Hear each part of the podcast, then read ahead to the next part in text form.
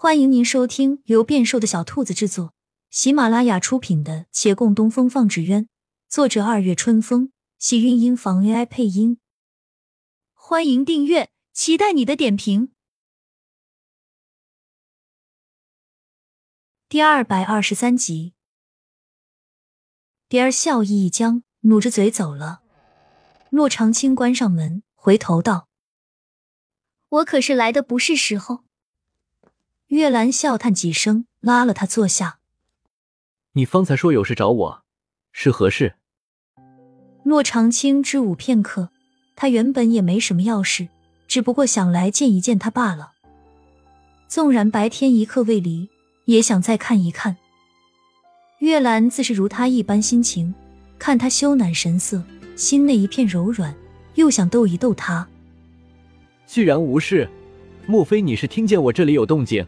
专程过来的，他脸上顿红，反驳道：“可不是，你在人家姑娘面前口口声声喊我师傅，那么作为师长，你的私德我当然有理由干涉。”师傅，这么晚了，在徒儿房间是否合适？那也总比外人在此合适。我偏要坐在这里，待会儿再走，免得又有人来叨扰你。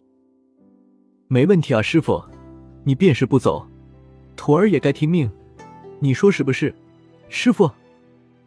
他每叫一声师傅，洛长青心中都闪过一丝难堪，有心想让他直接叫自己的名字，而待他来拥住自己，那感觉似乎又有些异样。你是故意的？月兰不置可否，在他耳边回道：“你说呢，师傅？”言笑之声透过门扉。回廊尽头的拐角处没有光，有一女子站在那儿眯着眼，盯着这一排客房算计着。头上那根草已被拔下来衔在嘴里，她暗自思量：这两个公子哥看上去都是有钱的，可怎么就不近女色呢？他们不碰我，我怎么才能借机狠狠勒索他们一笔？我还就不信有不偷腥的猫，后头来的那个携家带口的怕是不行，先前那个。还可再试一试。他吐掉嘴里的草，换了身衣裳，又去敲陆凌的门。只敲一声，门就开了。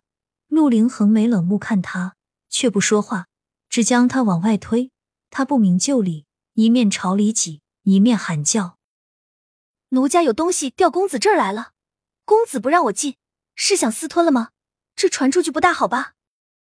陆凌只好收手，将他让进来。蝶儿在房间内转了一圈，却没寻找什么东西，而将身子一转，侧躺在床，肩颈半露，笑道：“公子，你也太不懂得怜香惜玉了。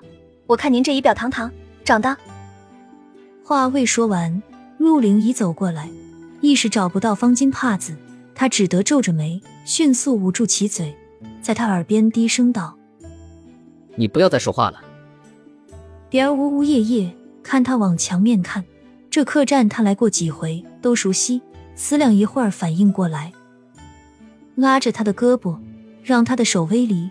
他透了口气，小声回道：“我知道这不隔音，公子你放心，我保证不再大声说话了。”说完，他也别有用心的听了一下隔壁的动静。要是那位公子的师傅走了，他没准待会儿还可以过去碰碰运气。隔壁人说话的声音听得挺清楚，但十足枯燥。只有那公子时而道：“师傅，师傅，师傅。”他懒得再听，回眼看面前的男子，却见他面色比方才更清冷。他贴在他耳边问：“人家叫师傅，怎么你好像很不高兴啊？跟你有何关系？”陆凌不答话，背对着烛火。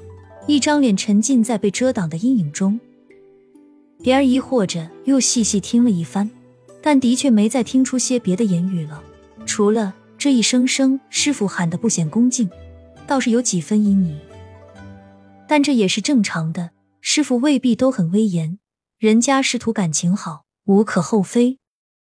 他再回过眼，却见陆林的脸更黑了。他不打算浪费时间。此时，陆凌离他近在咫尺，他伸手一勾，对方的身子便不留神压了下来。陆凌迅速撑起一臂，还没撤起，耳边心中却都被那声音萦绕，叫他逃脱不得。他心底莫名涌现出一股燥气，那些深埋的念在这声音中缓缓破土。他攥紧手，再低眉看面前女子，忽一个用力压下，女子来不及笑，肩膀被捏得生疼。他低低道：“你别这样急，我又不会走。”对方并不听，手上的力道不减反增。他紧蹙眉，小声抱怨：“果然，男人都是这样。”甭管是公子哥还是小飞贼，男子的动作忽停，一张脸映衬着明灭不定的光。小飞贼，怎么了？陆凌坐起身，冷冷看他。什么样子的小飞贼？你在哪看过他？给我一道来。亲亲小耳朵们，本集精彩内容就到这里了，下集更精彩。记得关注、点赞、收藏三连哦，爱你！